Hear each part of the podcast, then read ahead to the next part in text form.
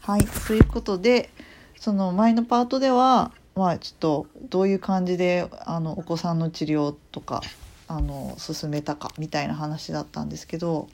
ココロコロナウイルスの影響とかってあったりしましたか、いやもうこの4月うに、ん、あの息子が受けてるのは肝細胞治療っていう再生医療なんだけど、うんうんうんそれをがをメキシコであの去年2回やったのかな、うんうん2回行ってきたんだけどそのこの4月に3回目に行こうと思ってたんですよちょうど。うんうんで息子は今もうすぐ3歳なんだけどまだ2歳だし脳の発達って4歳から6歳までに急激になるって聞いてたからもうんうそのその期間はできるだけ行きたいと思ってたのがこう1回分がうんうんごそっとなくなるのでしかもほらコロナってちょっと収束が今のところ怪しわかいんでないしょうんいつうん分かんないからうんちょっとこの1年厳しいのかなと思うとその機会を失ってしまったっていうのが私たち私たちの家族的には非常に大きくてですねうんとっても残念な感じです。いやーねなんかもう私思うんだけど今回のコロナウイルスの新型コロナウイルスうで、んなんかもうしばらくはあんまりみんな国境を越えなくなるんじゃないかなって思ったりしてる。うんそうだねいやもう本当に難しいんだろうなと思うねこの状況だったらうね。ん、えなんか愛子ちゃんから見て、まあここの新型コロナウイルスの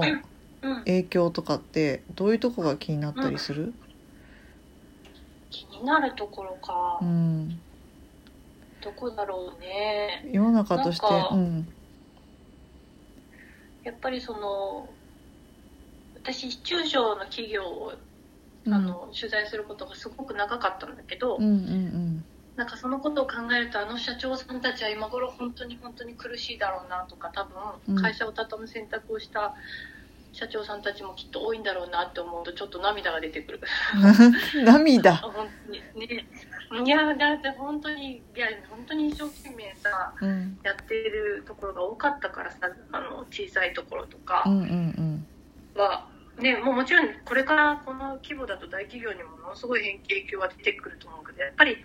あのこういう時に影響を受けるのって小さいところからじゃないですかうんうん小さいところからだし、あの貧しいところからだし、うんうんうあんのそういうふうに社会って決まってるから。うんどうしてもそれを考えるとなんかすごく切なくなってくるあんなに頑張ってたので全部一気になくなっちゃうんだろうなとかって思うとでもなんあとはかまあなんかうん障障害児のママとしてはうんあの結構障害児を持ってるお母さんたちって今相当本当に大変でうん私たちのまだ私息子の年齢の人たちはいいけど小学生とか中学生のうん障害児のうんお子さん持ってる人たちって、まあ、もう仕事を休むとかっていう段階じゃなくてうんそれこそ辞める辞めなきゃいけないなんでかっていうとその医療的ケアって言ってその気管気管にその呼吸器を入れてる子とか、うんもう人に任せられないようなうん障害持ってる子って結構多くて、うんんんそういうお母さんたちは家に、ね、子供たちがいるとうんもう預け先の小学校とか中学校とか特別支援学校だけどうんとかに行けない子たちがいると、うん家の中でどうしても子供と困らなきゃいけなくなるでしょそうするとやっぱりうん障害児のままっていうだけで結構ねお思い悩んでる人が多いから共倒れしてくるような人たちも多いんじゃないかなと思ってそれはちょっと心配は心配かなとへえなんかさ公演頼まれるとか言ってたけどどういうテーマで公演頼まれることが多いの、あそれはどっちかっていうとまあ、ううんーんと子供のうんうーんと子供は怪我したのがその海外でうんでそこから日本に帰ってきて今そういう生活をしてるんだけどどっちかっていうとそのその怪我してこういうか大変な経験をしましたっていうことよりもどっちかっていうと、うんあの今受けてる治療とかってなかなか日本からアメリカに行ったりメキシコに行ったりとか他の他の地域に行って治療する人が少なくてみんなそこに目が向いてないから、うんどういうふうにこうリサーチ調べて、うんどういうふうなこうなんていうの手順でというか、うんでそういう治療受けようというふうに行き着いたんですかみたいな経験を聞きたいっていう人が、なるほど多いかなうんまあ障害児をあともはいろいろうんあとまあ何あいいよいいよいやいや、どうぞどうぞ大丈夫です。大丈夫いやなんか思ったのが障害児を持つママさんの中で、まあ言ったらこういうふうにめっちゃリサーチができてめっちゃ論文とか読めてめちゃくちゃなんかなんだろうあの行動力があるっていうかっていうママってあんまいないんだろうね。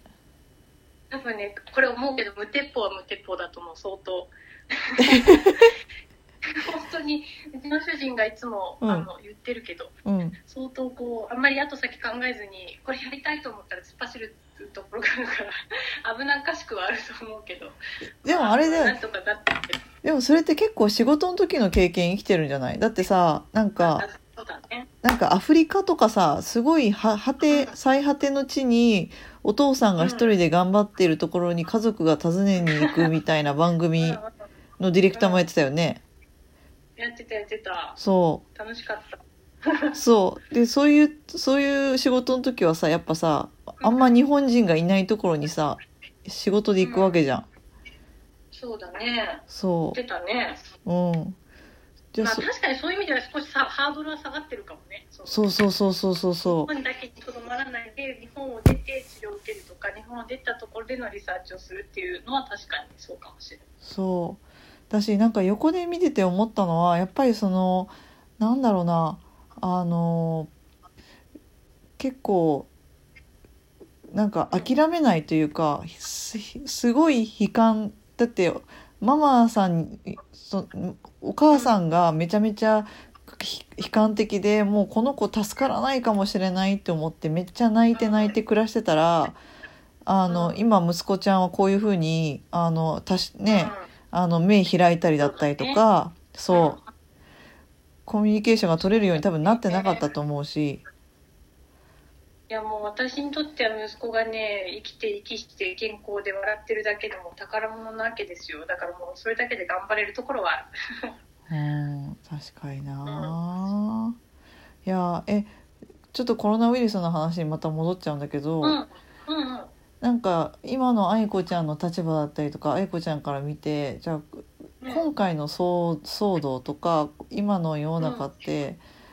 まあ言ったらコロナウイルス的なじゃあ騒動とかそういうのがちょっと収束した後の世の中ってどう変わってると思う、ああそれはなんかすごい考えることがあって、うんあのこれさ今までさリモートで働い働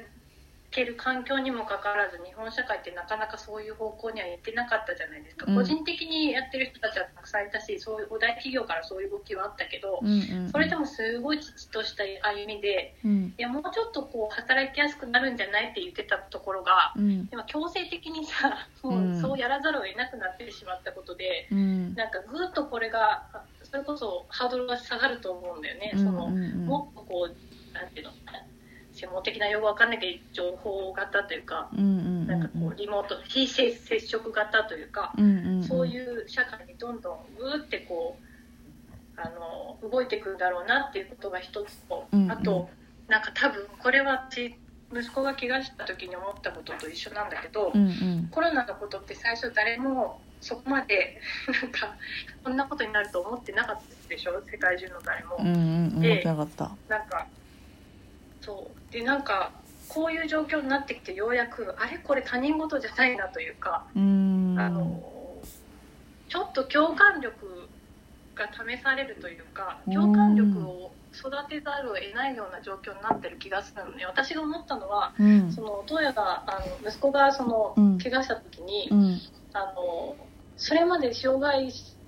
者の人たちの出材してたにもかかわらずこれだけうん私は本当のところ分かってなかったんだとつまり共感力が足りてなかったんだというふうにすごく思ったんですよ、うんその時に。うんで今はその